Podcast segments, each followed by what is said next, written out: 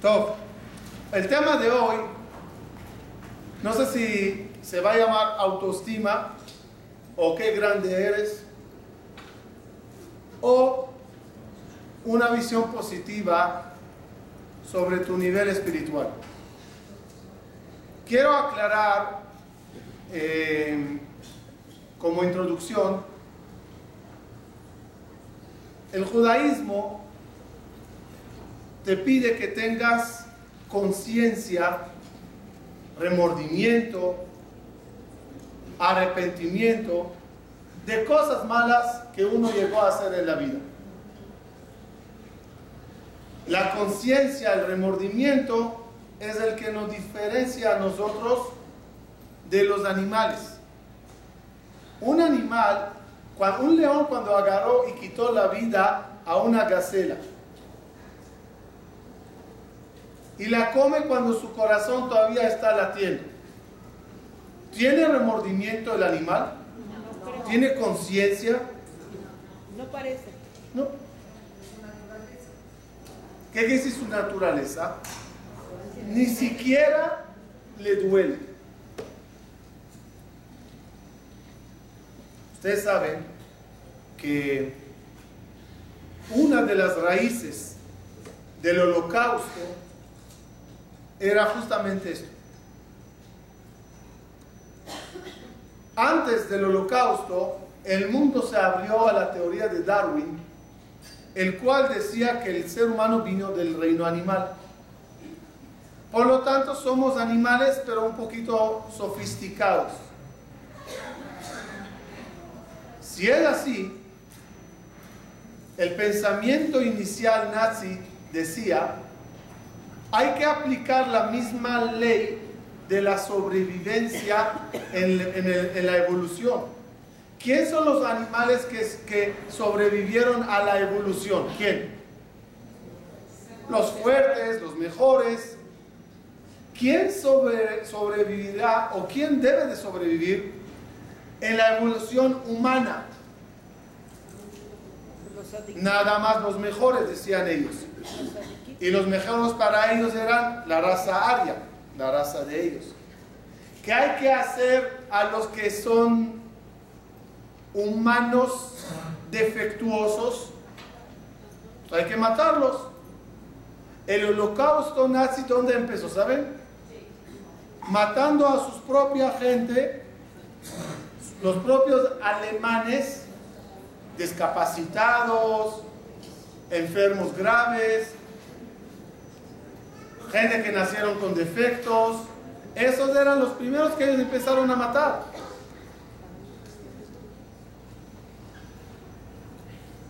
Pero hay un problema.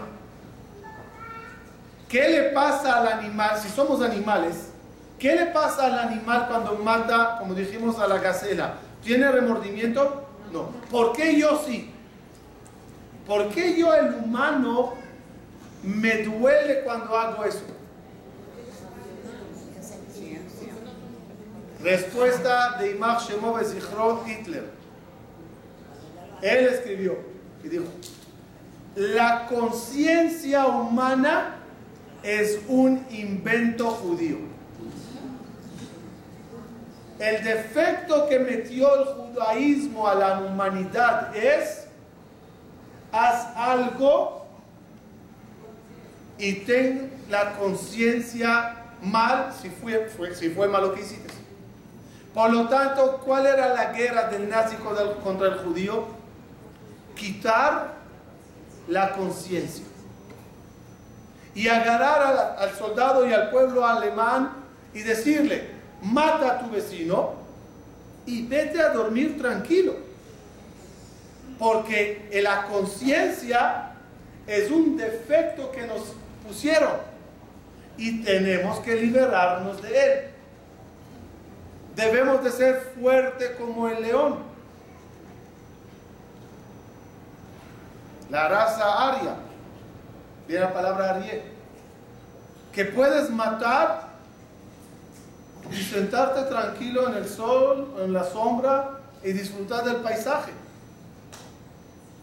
Como sabemos que muchas de las cabeceras de la gente que hicieron las las, las barbaridades más grandes, terminaban de matar y se sentaban a escuchar la música clásica. No había remordimientos. ¿Y saben qué? En parte tienen razón. El judaísmo sí fomenta y sí habla muy a favor del remordimiento. Debes de sentir culpa si hiciste algo malo. Debes de sentir pena si avergonzaste a alguien. Debes de sentirte mal si fallaste a tu creador.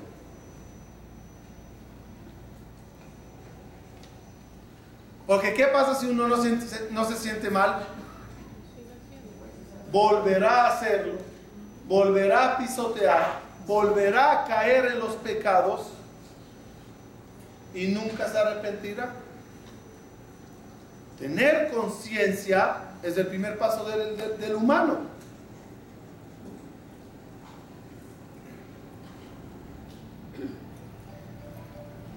Pero hoy vamos a hablar de cómo esa conciencia hay que saber controlarla. Hay que tener conciencia, hay que tener arrepentimiento, hay que tener vergüenza y tristeza de haber fallado a tu creador, a tu pareja, a tus hijos, a tu sociedad, a tu comunidad. Pero todo eso debe de estar controlado porque tiene, cuando se descontrola, tiene un efecto negativo. Lo voy a explicar.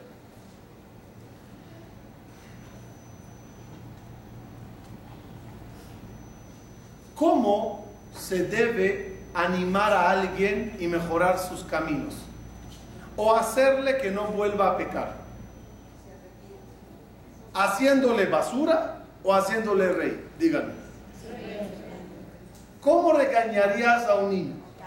¿Cómo regañarías a un alumno? ¿Cómo como rabino regañarías a, un, a, un, eh, a uno que viene a estudiar Diciéndole, oye, está muy mal lo que estás haciendo o diciéndole que grande eres?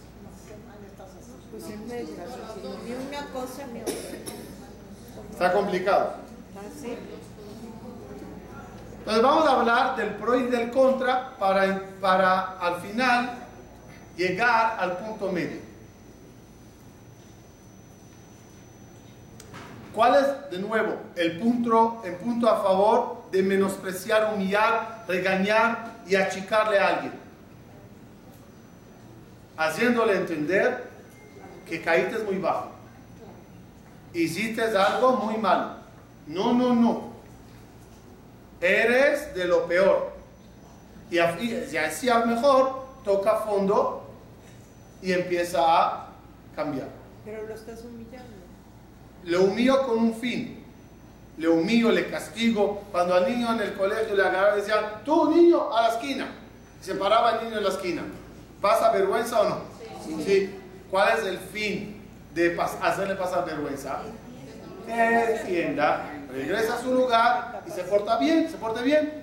A veces bajamos, rebajamos a la persona para que tome conciencia.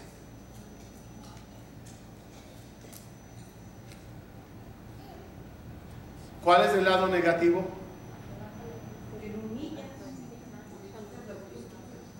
El lado, negativo es que a veces uno llega a decir, ok, si ya soy así de malo, si ya soy así de horrible y basura, buscaré mi medio ambiente en ese nivel. Me acabas de aclarar que yo no pertenezco a la sociedad culta, buena, educada. Como dicen en Israel la frase, dile a tu hijo que es un burro, la primera vez no te cree. La segunda vez ya lo duda. La tercera vez ya empieza a rebuznar. Cuando tú le humillas a alguien tanto, llega un momento que dice, ok, así soy.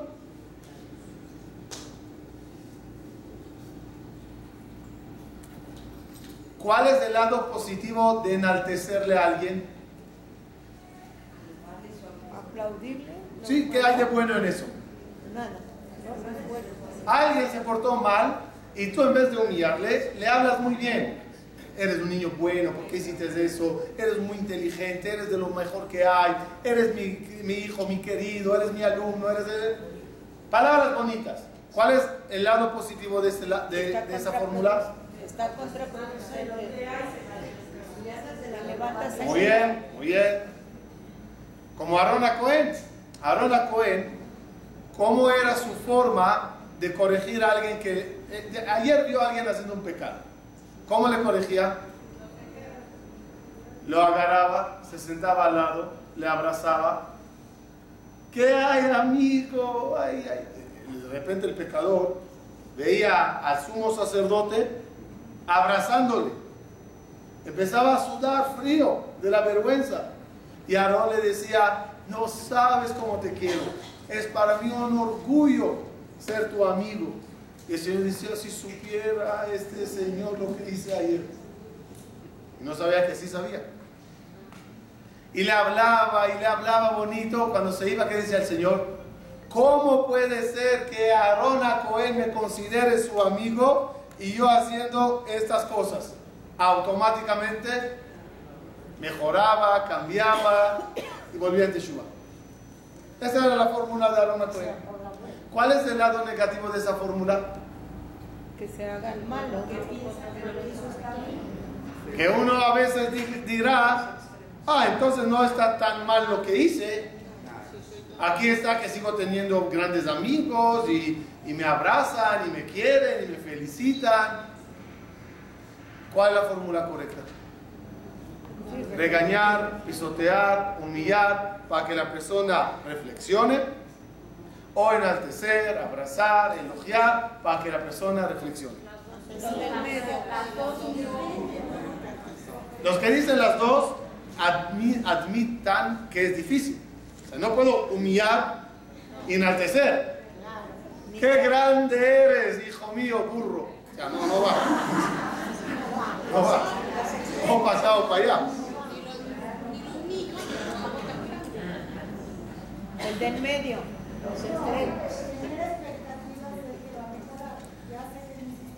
No sé cuál será la fórmula. Quiero nada más que sepan que ya de la época de nuestros sabios en la Gemara, habían eh, jajamín de este lado y jajamín de este lado. Había jajamín como Acabia, en Pirkei Acabia ben Mahalalel, que Acabia ben Mahalalel decía a la persona, ¿cómo te atreves a pecar? Acuérdate de que te formates, de una gota. Acuérdate que terminarás siendo comida de gusano en la tumba. ¿Y delante de quién te vas a parar? Delante del Boreolam. No peques. ¿Cuál es la fórmula? Eres un ser. ¿Cómo te atreves a llevar la contraria al Todopoderoso? Ese es Acabia ben Mahalalel. Akiva ben Yosef, Rabbi Akiva, al revés. Qué grande es el ser humano. Qué Neshama potente tiene.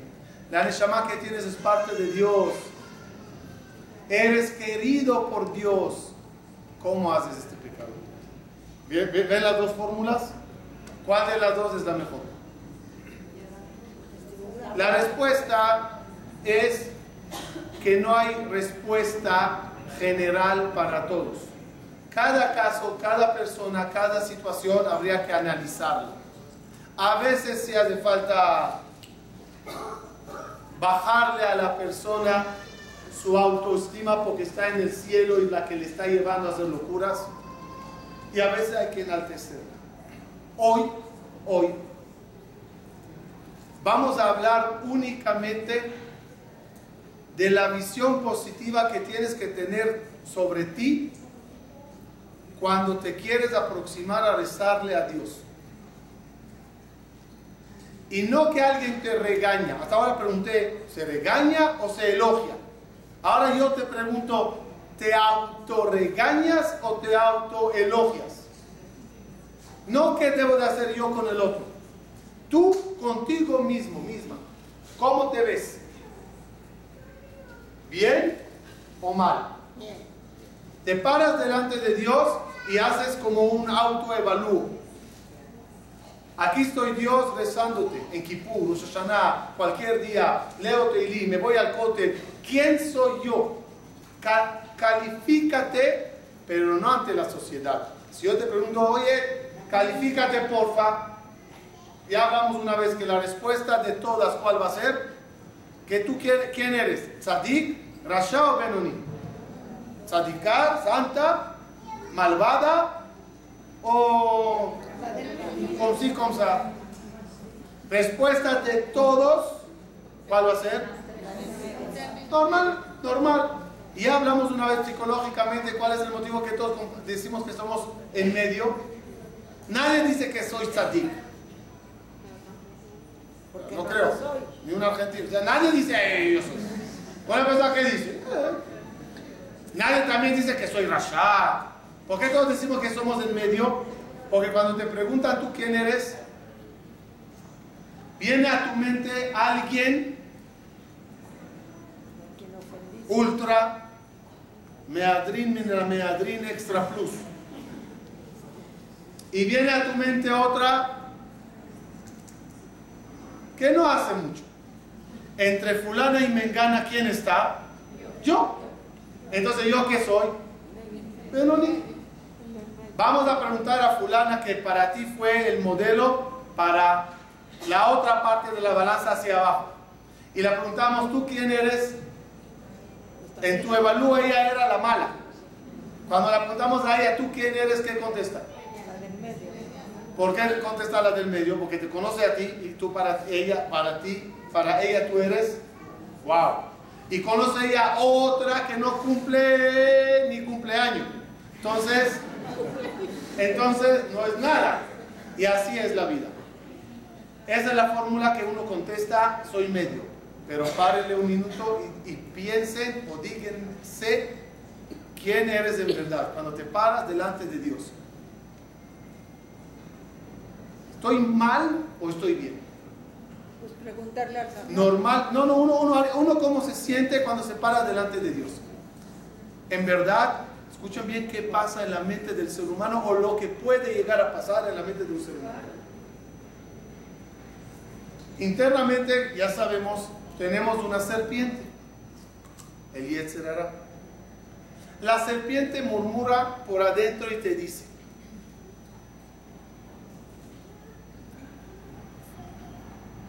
Le voy a decir la frase y díganme qué los dijo la serpiente, ¿ok? Yo voy a decir la frase y ustedes díganme qué escucharon adentro de la serpiente. Sabes, tú eres una tzadika. Akadosh Baruchu te ama. Y cuando tú rezas, Akadosh Baruchu te escucha. Ahora díganme qué, qué te dijo la serpiente.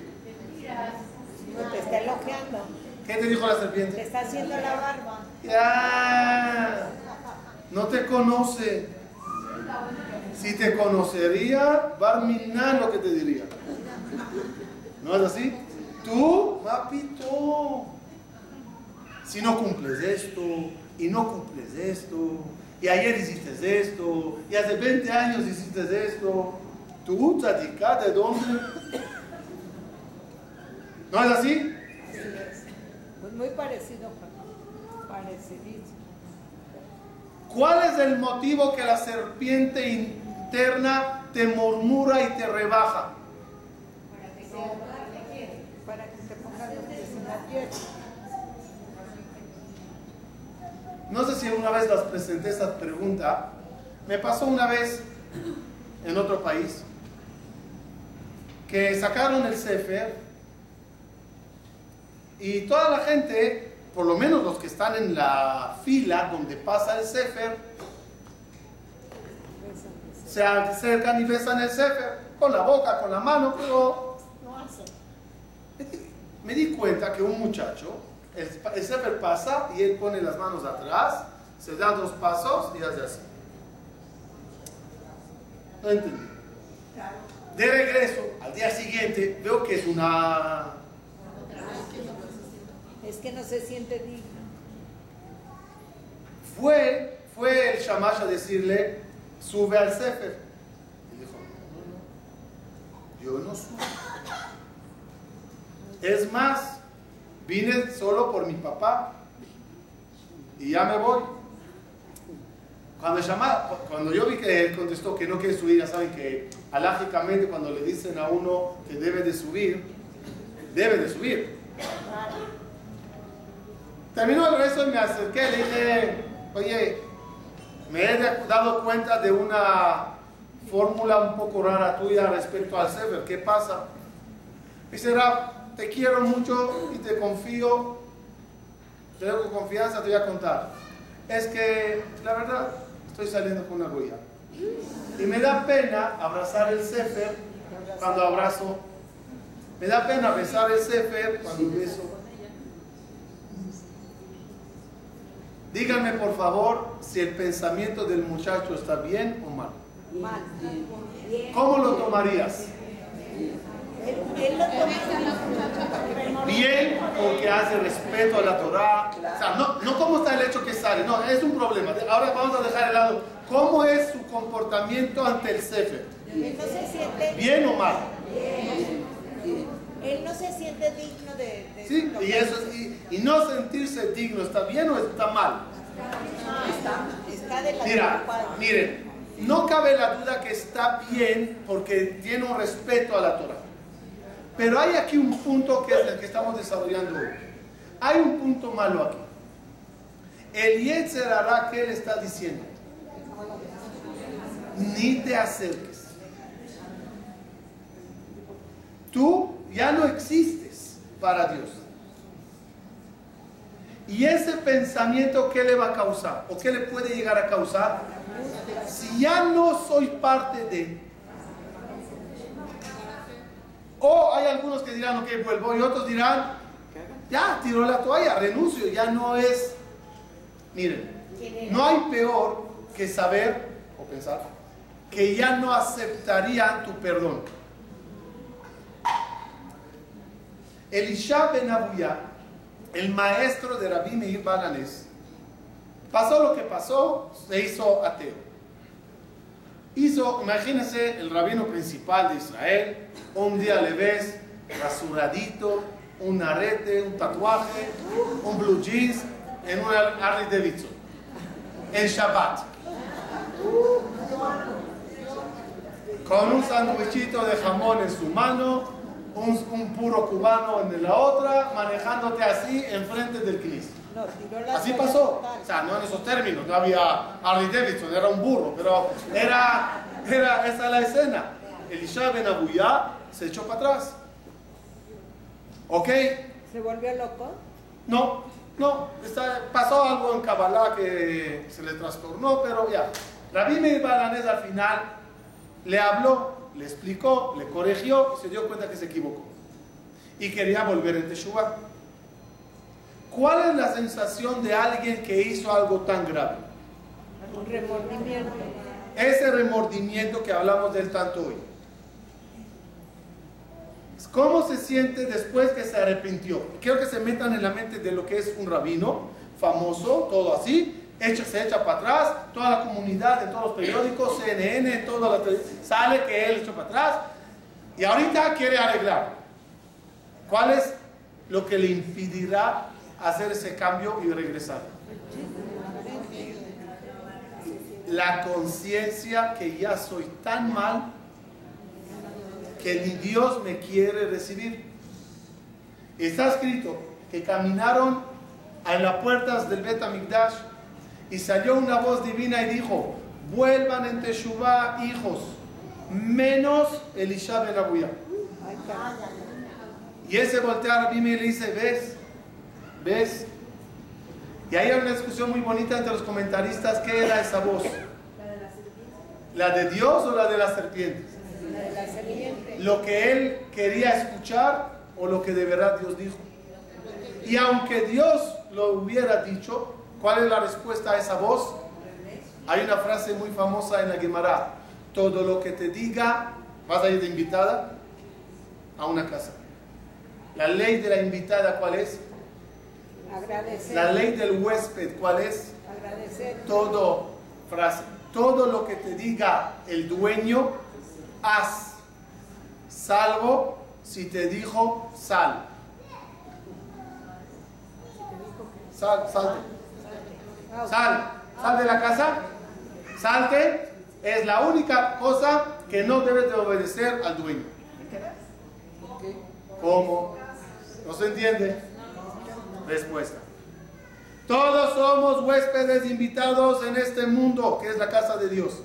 Y todo lo que diga el dueño de esta casa, que es Dios, hay que hacerlo. Salvo si dijo Dios, lárgate, ya no te quiero ver más. Es la única cosa que te respondes, no te obedeceré. Sí voy a regresar, y sí pido perdón, y sí te amo, y sí volveré a Teshuvah. Es lo que tenía que contestar Elisha Ben Abuya. Pero el sentirse mal y el sentirse gran pecador y sentir que ya no tienes perdón, es lo que te causa alejarte y no volver a Teshuvah nunca. Puede hacer un pensamiento como eso también en el caso de ese muchacho. Que a veces te sientes tan mal que ya dices, ya no es mi mundo. ¿Sabe cómo funciona el Yetzerará? Muy fácil. Te convence a hacer un pecado. Imagínense por la mañana, hablo de los hombres. El hombre se levantó por la mañana, ni Netilat Yadayim, ni Berajá, ni Birkota Shahar, ni Asher Yatzar, ni nada. Le viene en la mente ir a Tefilá. ¿Qué dice? Ah, no dice Netilat Yadayim, vaya a Tefilá. Ok, me pondré tefilín. No hice Netilat Yadayim y no pida Tefilá. ¿Qué tefilín? Ok, desayunaré. Haré Netilá para desayunar y diré a Motzilla Geminares, verajá por la comida. ¿Qué dice el Yitzhara? Por favor. Ni tefilá, ni Netilat Yadayim, ni tefilín. Ahora te acordaste. Sigue, sigue, sigue. Y así te va. Arrastrando de Averá, correr et Averá. Y te va arrastrando y cada que intentas cambiar, ¿qué te dice? No. Ah, por favor. No es para ti. Tú ya estás mal de tantos pecados. ¿Por qué no esperas a Rosh Hashanah y ahí empiezas un, una, una- un borrón y cuenta nueva? Y en Rosh Hashanah ya tendrá otra excusa para arrastrarlo y arrastrarlo. ¿Cuál es el lado negativo en pensar que soy muy pecador? Es que no me acerco a Dios. Es que creo que no me quiere escuchar. Es que creo que no soy digno de abrir un libro de Torah y estudiar. Que abrir un libro de Teilim y rezar. Y esa parte negativa hay que controlarla. Porque la única cosa que causará es el siguiente pecado. Dijo una vez uno de los jajamín, de los almorín. El down, escuchen bien qué frase tan fuerte. El down, la tristeza, la, lo bajo que se siente uno después de hacer un pecado es peor que el pecado. Porque esa sensación es la plataforma para el siguiente pecado. Pero no haces conciencia. Por eso dije que hay que saber cómo. Ya, ya voy a explicar cómo combinar. Pero hay que tener mucho cuidado con sentirse rasha. Y Jajamí lo dijeron. Al te'i rasha. No te consideres malvado. Porque cuando uno se considera malvado, ya pierde esperanzas. Pierdes la fe. ¿Cómo se siente una persona que hizo un pecado? Y después llegó a un lugar y hay cadena de Teilim. Y a cada uno se le da Teilim para leer. Para verajá, para refuá, para salvar. Ahora esa persona que salió de un pecado está leyendo Teilim. ¿Qué se dice a sí mismo? Menos mal que los demás están leyendo. Por lo menos Dios tiene a quien escuchar. Porque si es de mí, mi rezo no llega ni al techo. Así se siente uno no. Pero hay que tener emuná, ¿no, jaja? Pero es muy difícil tener emuná, escuchen bien, que incluso que uno peque, si solo tantito se arrepiente y se acerca, Dios con brazos abiertos le recibe. El Yetzer hará es que te hace pensar, mas nunca serás perdonado, perdonada. Ya para toda la vida estás etiquetado. ¿Cuál es la fórmula? Ahora viene la fórmula. La fórmula. Hay momentos escasos en el día que hay que sentirse mal y pecador y hacer conciencia y tener remordimiento. Son los momentos que uno en el rezo hace tajanún y pide perdón en la confesión por los pecados que hizo. La noche antes de dormir en Kiryat ahí uno se siente mal y hace conciencia de todos los pecados que hizo. Pero después que pediste perdón, te debes de sentir la persona más limpia del mundo y abrazarle a Borolam sin ninguna pena.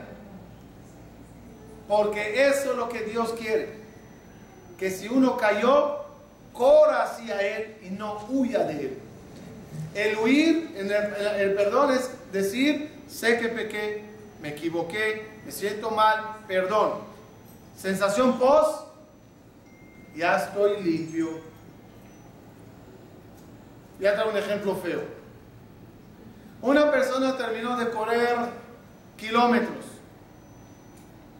Y la verdad, terminó mejor con menos caloría, pero con más dolor. Y huele a sudor. Y llega a la casa y justo llegó un invitado, una invitada, depende de los casos. ¡Hola! ¿Cómo uno se siente?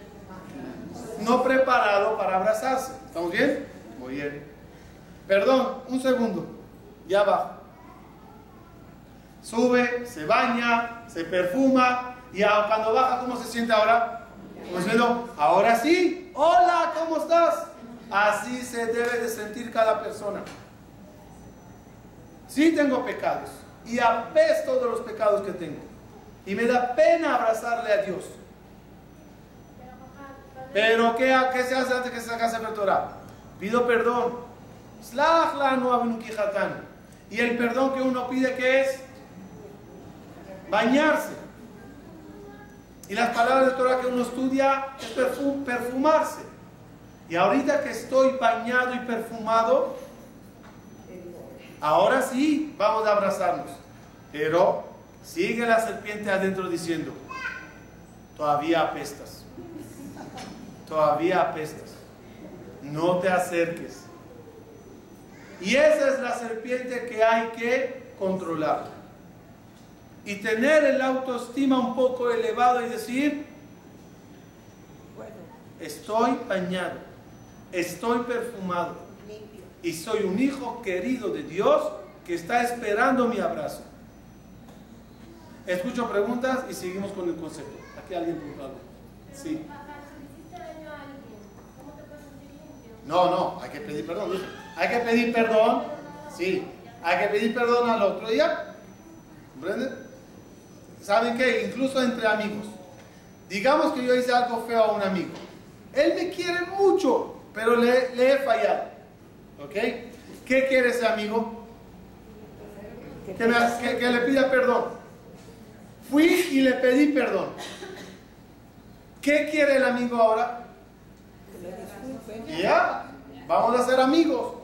Imagínense que yo, después de haber pedido perdón y pagando la deuda o lo que sea, digo, no, no, él ya no me quiere. Él ya, qué pena.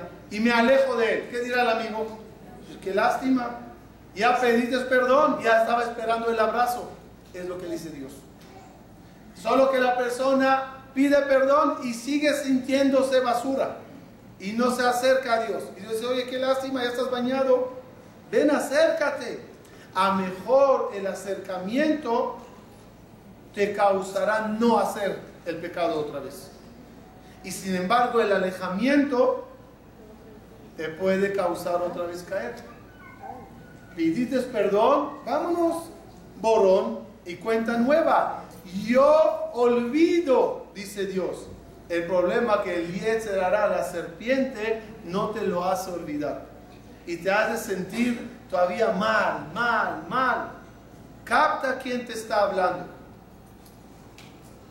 Lo que estoy diciendo es muy delgadito, la raya entre menospreciar lo malo que uno hace y la autoestima es muy delgadita, hay que tener mucho cuidado allá. Pero hay que tener ese valor que cada yudí tiene. Y cuando rezas y estamos después de pedir perdón a Dios, adelante, tu rezo es lo máximo. ¿Saben a qué pasa? Díganme la verdad cuando uno reza, ¿qué sensación tiene? Sí, sí, no, pero, pero ¿sientes que Dios te escuchó o tiras al aire? ¿Sientes que eres tan grande que Dios te está escuchando? O la tefila fue mandada y a ver, si hay sehur, ¿cómo se siente uno? Tranquilo. Entonces vamos a ver. Cada uno, cada una es un soldado en el ejército. Y estamos en el frente. Rifles en las manos. El jefe gritando, disparen. ¿Qué pasa si cada soldado dirá, ¿para qué disparo? Mis balas son salva. Salva. Fa- falsos. De salvas. De salva. Que no dispara. Que no sale la... Alguien. ¿Qué pasa si cada soldado dirá? Mis balas son de salva. ¿Qué va a pasar? Nadie va a disparar. Y si uno dice, está bien, descargaré el cartucho para que el jefe no me diga que no disparé, pero mis balas no llegan. Y empieza a disparar hacia lo loco. ¿Qué va a pasar?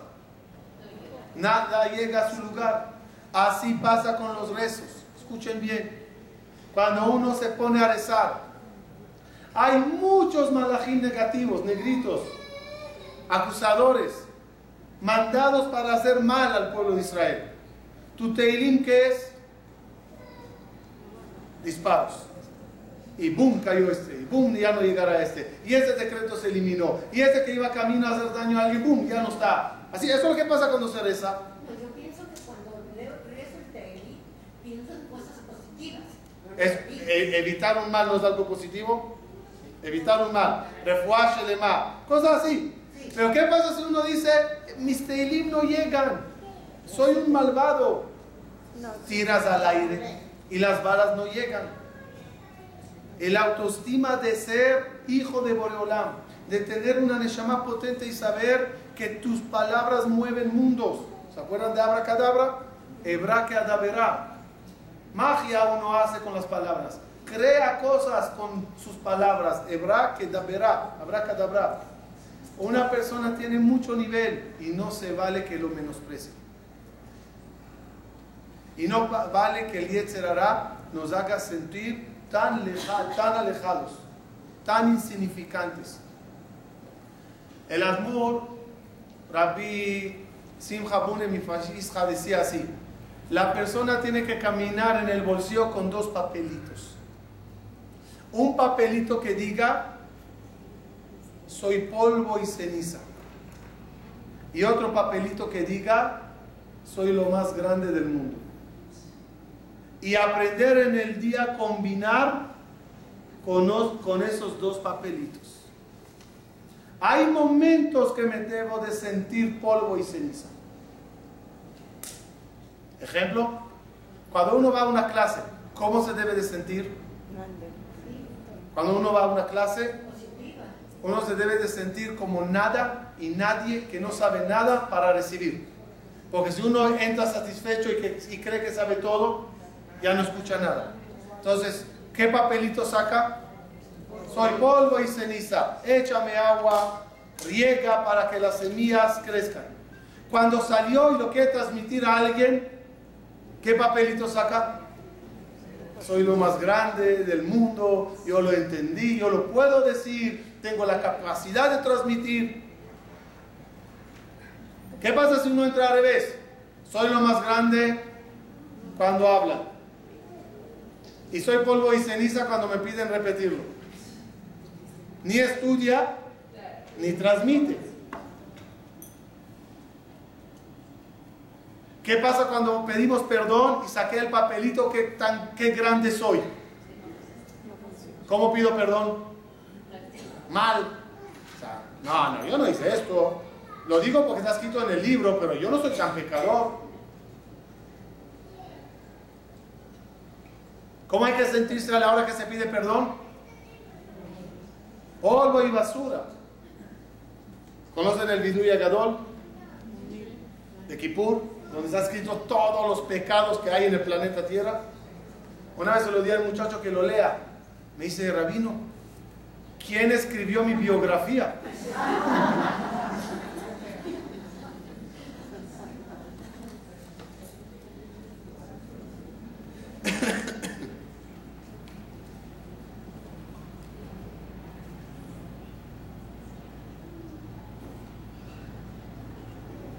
Y después de pedir perdón como polvo y ceniza, ¿y cómo, se, cómo es el cuerpo, la posición del cuerpo cuando se pide perdón?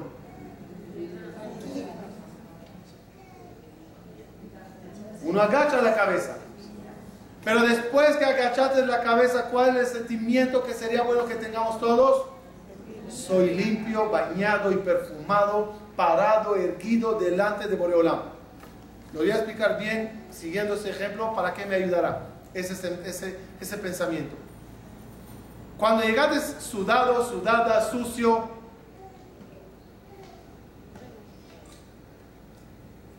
y ay, el niño vino con las manos con chocolate a abrazarte. ¿Le dejas o no? Sí. Ya, ya estoy sucio. ¿Cómo se dice? Una raya más al tigre. Pero ¿qué pasa cuando ya te bañaste, todo limpio, ropa limpia, blanca, y viene el niño con manos de chocolate? ¿Qué le dices? ¡Papá, papá! ¿Qué te mami? Es decir, cuando uno está sucio, no le molesta ensuciarse otra vez. Cuando uno se siente pecador y lleno de averros, lleno de pecados, no le molesta agregar un pecado más a la lista. Ya estoy sucio. Pero sin embargo, cuando uno se siente limpio, ya me limpié. Y viene a, un pecado a, agarrarle que dice, no, no, no, ¿por qué estoy bien? Estoy limpio, ¿para qué ensuciarme? Esa es la parte filosófica cuando uno piensa que está bien, evita ser ensuciado.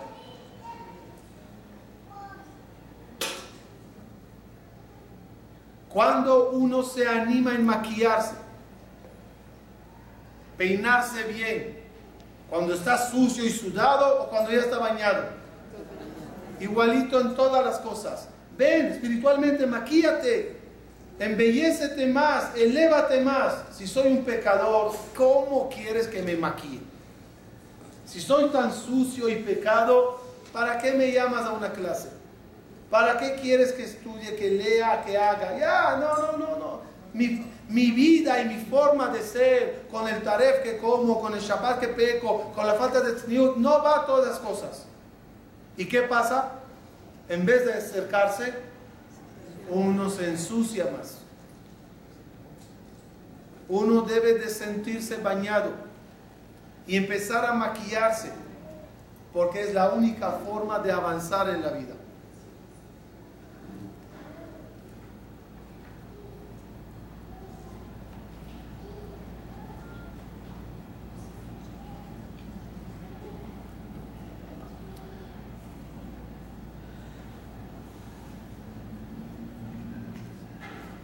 Hablamos una vez y los invito a entrar a la página eranillar.com y ver esa conferencia. Creo que se llama CIA de cuatro patas, algo así.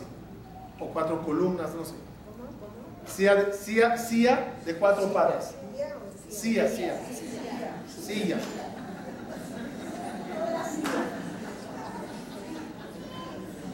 ¿Sí? ¿Cómo es la página? ranillar.com hay el concepto, o no, se llama trono celestial, ya me acordé. Trono celestial, trono celestial.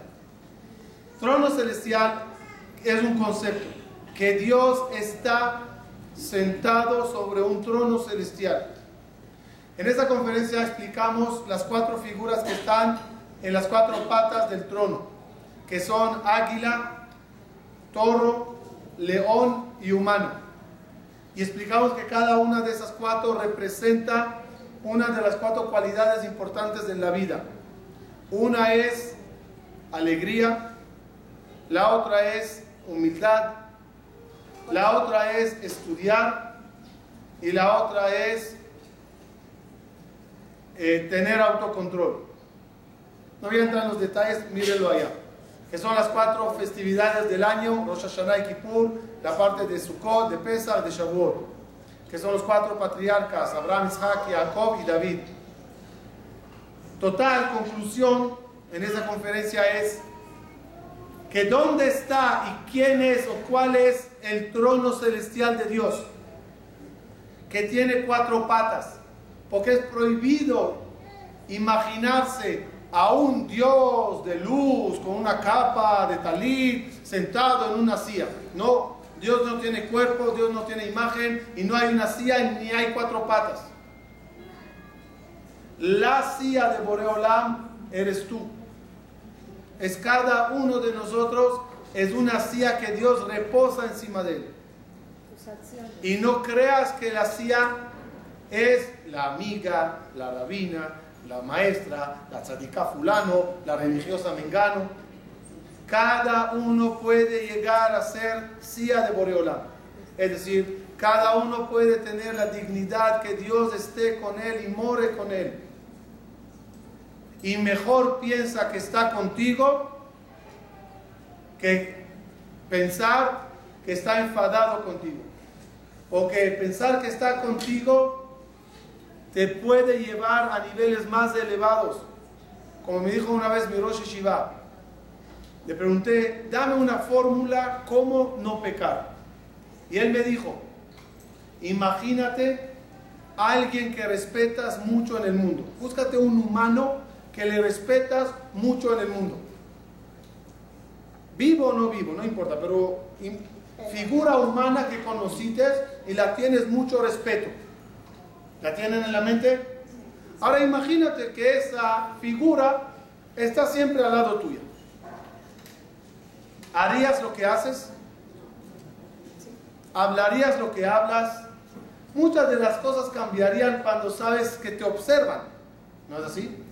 y especialmente si te observa alguien que le respetas y su opinión te molesta mucho. Imagínate uno viene a pelearse con la pareja y se imagina que esa figura está allá en la casa. ¿Peleamos cuando hay invitados? No, mi amor. Y de adentro, mi amor. Uno cambia cuando hay presencia. ¿Estamos bien? ¿Por qué, le dije, ¿por qué imaginas una figura humana? Porque no te puedes imaginarle a Dios. Pero si el que tenga nivel y se imagine que Dios está con él dándole la mano y de repente vienes a comer algo que no es, dices, ¿cómo lo hago? Dios está aquí. ¿Cómo hablo eso si Dios está aquí? ¿Cómo me comporto de tal forma si Dios está conmigo? ¿Qué te, dice la serpiente? ¿Y tú crees que Dios está aburrido de estar caminando contigo? Dios contigo no irá ni a la esquina. Dios está con los tzadikim, con los, sí, con ellos. Y ese es el error, esa es la serpiente. Sentir que Dios está conmigo, sí, conmigo. Ah, pero no puedo negar peco todavía, todavía no cuido kasher, todavía no cuido Shabbat. Dios, ahora sinceramente sin psicología barata, ¿Dios está con un pecador o no? Por lógica debería de ser no. Y hay versículos que dicen que no. Escuchen pero la fórmula. Si estoy camino a mejoría y estoy en el proceso de mejorar y poco a poco en la realidad estoy mejorando. Una pregunta, una, pregu- una pregunta básica en el judaísmo.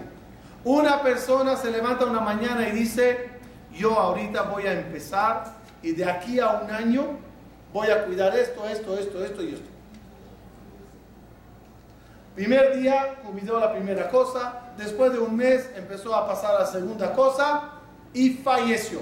O llegó el Mashiach. ¿Cómo se le juzga a esa persona? De las 10 eh, me- metas, pasos que se puso, hizo dos. ¿Cómo se le considera? ¿En el 2 o en el 10? Para mí en el 10. Porque trataba de... Intención 10, hechos 2. ¿Qué se considera? Para Dios se considera 10. Mientras era un proceso verdadero y de verdad estaba a- a- a- eh, cambiando, mejorando y no, y no se estancó.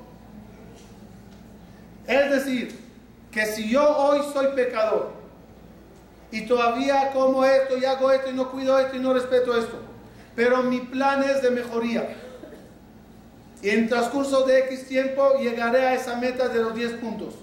En este instante que todavía estoy pecando, ¿cómo Dios me juzga? Como 10.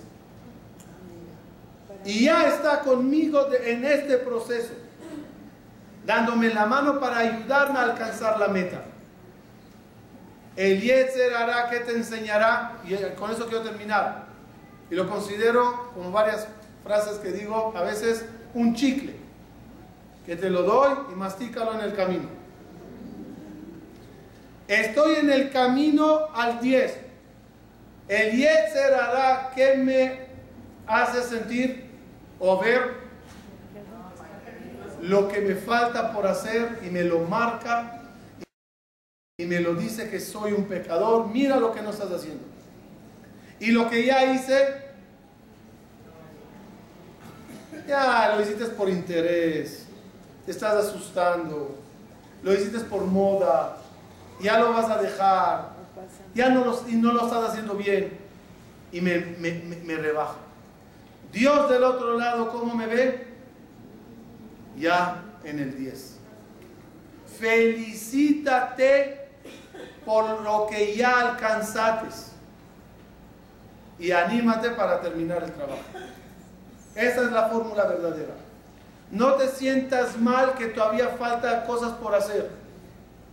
Porque si, te, si te sientes muy mal, a lo mejor no llegas a hacerlas nunca. Mírate para atrás. ¿Quién eras hace años? ¿Cuánto avanzaste? ¿Cuánto mejoraste? ¿Cuánto ya estás mejor? Y apláudete, cola kavod. Dios está contento con mi ser, con mi hacer, con mi forma de ser. Y ahorita, Besrat le alegraré más todavía dando otro paso. Ese autoánimo, esa autoestima positiva, esa visión buena de nosotros en vez de cuando es necesario. Cuidado y termino. No cegarse y decir, ah, soy santo, ya hice demasiado. No, no, no. Ya, ya, hasta Dios me dice, párale porque rebasates mis expectativas. No tanto, no tanto. El término medio nos ayudará mucho en la vida. Muchas gracias a todas.